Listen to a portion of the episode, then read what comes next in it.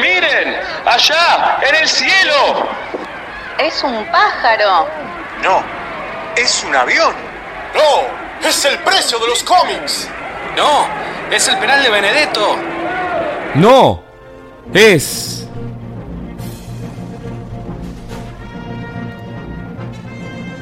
CDC, Charlemos de Cómics Podcast.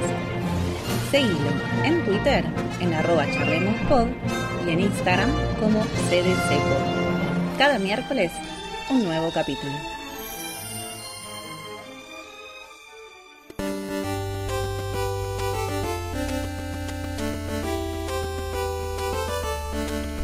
Buenos días, buenas tardes, buenas noches. En la atemporalidad del podcast, los saludo, queridos oyentes. Marcio Orosa de este lado del micrófono y la internet para reunirnos una vez más alrededor del fogón podcastil de este espacio que he llamado CDC, Charlemos de Cómics. Mi pequeño programa para estar todos los miércoles de este lado hablando un poquito sobre las lecturas semanales pertinentes. Hoy toca charlar sobre All Star Superman, una obra bellísima sobre el más grande de todos. Esto viene de la mano de la dupla de Grant Morrison en guion y Frank Whiteley en lápices y también Jamie Grant realizando el entintado de forma totalmente digital. Esto es una maxiserie de 12 números que se publicó originalmente entre el 2005 y el 2008, ya compilada en TPB y editada varias veces. Actualmente la edición que tenemos a mano es de Omnipress, que toda comiquería debería poder localizar. La idea de este cómic de All Star Superman es rendir homenaje a la extensa historia de nuestro kryptoniano, a su mitología y todos los componentes que lo han hecho tan destacable en el imaginario colectivo. Y para eso vamos a situarla fuera de continuidad, para poder contar lo que el pelado quiere. Desde ya mismo les aviso que voy a estar hablando con spoilers de la obra entera. Dicho este disclaimer, arrancamos. La cosa empieza con Superman asistiendo a lo que es la primera misión tripulada a la superficie del Sol y termina salvándolos de un plan de sabotaje del ex Luthor, lo que resulta en la exposición altísima a la radiación solar y sobrecarga las células de Clark, dándole mucha más fuerza y algún que otro podercillo nuevo, pero también va a deteriorarlas sin reparo posible. Luthor finalmente consiguió matar a Superman. No inmediatamente, pero el hombre de acero efectivamente tiene sus días contados.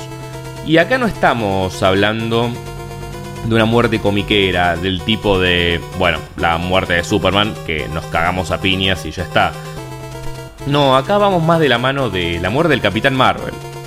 Esa obra increíble de Jim Starlin, donde Marvel lentamente se va apagando producto de un cáncer es en este color de historia que Superman tiene que enfrentarse a la inevitabilidad, a la mortalidad, pero él no decide hacerlo público, salvo para Leo Quintum, es el líder de, del proyecto, esta avanzada científica, una especie de Cadmus espacial, que es quien lo diagnostica luego del incidente solar. Es acá cuando Superman decide revelarle por primera vez a Lois Lane que él es Clark Kent, pero se reserva que se está muriendo para poder pasar sus últimas semanas con ella sin tantos secretos. Por otro lado, Superman no es el único que está muriendo. Lex Luthor, su verdugo, también tiene los días contados, porque el Estado lo enjuició con la evidencia publicada por el Daily Planet y está en camino a la silla eléctrica. Luthor finalmente logró matar a su archienemigo, pero él tampoco va a poder vivir para ver el mundo sin Superman. Y acá tenemos el paralelo de cómo va afrontando cada uno su inminente muerte. Superman buscando rodearse de sus amigos y Lex, bueno, siendo Lex, la arrogancia personificada incluso tras las rejas. Morrison, siendo Morrison, hace un gran despliegue de, conocimiento comiquero y juega mucho con las cosas que a él más le gustan de Superman y mucho morrisoneo con temas de universos y líneas temporales.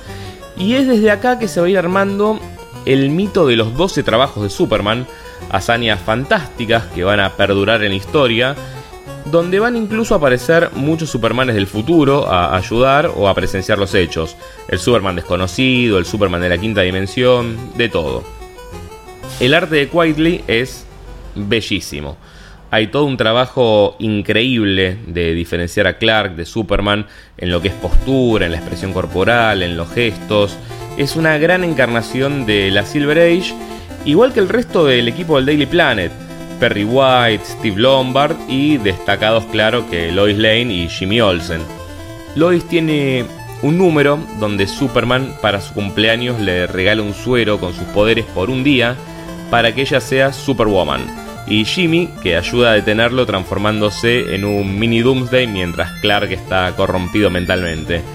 El equipo es genial, el equipo es genial.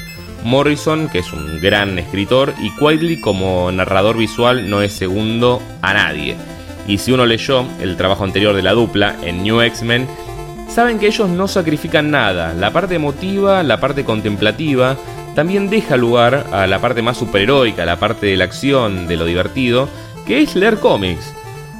Vamos a ver una invasión del planeta bizarro, vamos a visitar la ciudad embotellada de Cándor, la fortaleza de la soledad, ataques de kryptonianos a la Tierra, todas cosas muy Superman. Tenemos un número que es sobre la muerte de Jonathan Kent, que es bellísimo, donde muchos Supermanes del futuro lo ayudan a Clark de pibe a detener a una entidad devoradora de tiempo y durante esa pelea John tiene un infarto y ese es el tiempo perdido que le impide a Clark estar con él en su muerte.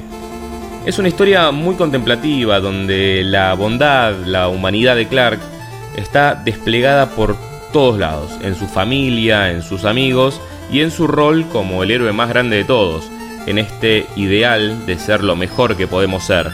Y Morrison y Quietly lo transmiten de una manera muy gentil, realmente logra atraerte a esos momentos y esperar que el reloj se detenga y sea el día que el mundo viva el hoy, ya sin el hombre del mañana.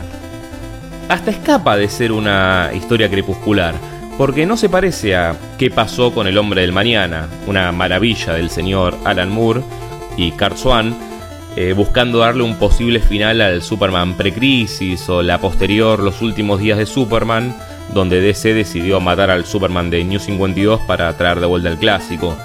Tampoco es para nada un desfile de héroes de DC, no aparece nadie que no sea íntegramente necesario de la mitología de Superman. Nunca se pierde el foco de lo que está contando.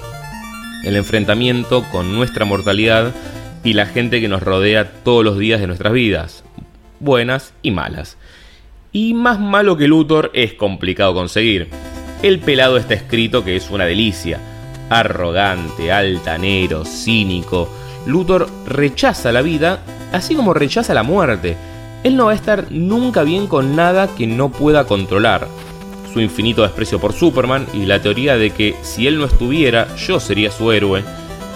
Hay un número con Clark entrevistándolo en la cárcel que es una maravilla con todo un escape de presos y Clark haciendo super cosas mientras sigue en disfraz.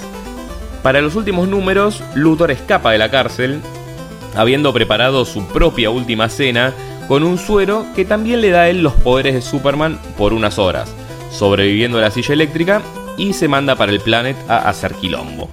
Ahí tiene su enfrentamiento final con Superman y a medida que los poderes le van dejando de hacer efecto, en un momento toma conciencia de cómo Superman ve el mundo todos los días ve a la gente conectada, viviendo junta, porque lo único que realmente tenemos es el uno al otro.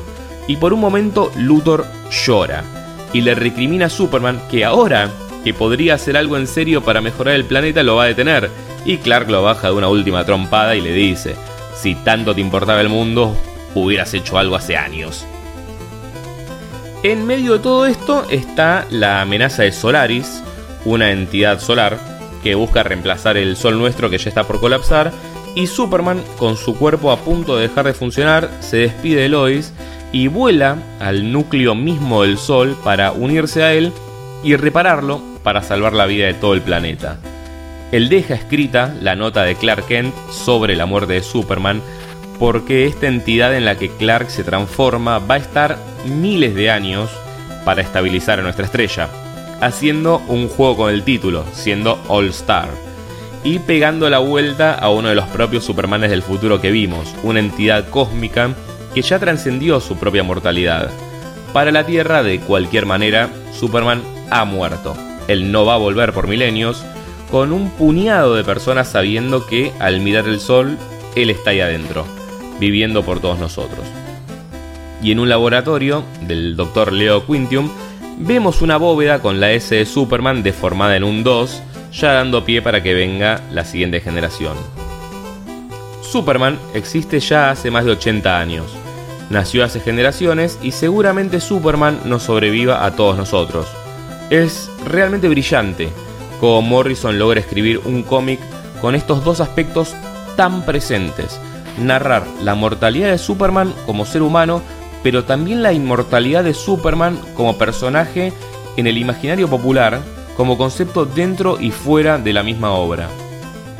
All Star Superman es un clásico moderno, un cómic que desde hace ya casi 20 años de su primer número está instalado como una de las historias de cabecera del personaje. No llega a reinterpretar su mitología, sino a exaltarla, a poder tomarla casi en solitario y dejarnos maravillar por todo lo fantástico y lo terrenal. Y en ese medio encontramos a nuestro granjero de Kansas, nuestro periodista de la metrópolis, a nuestro amigo, a Superman.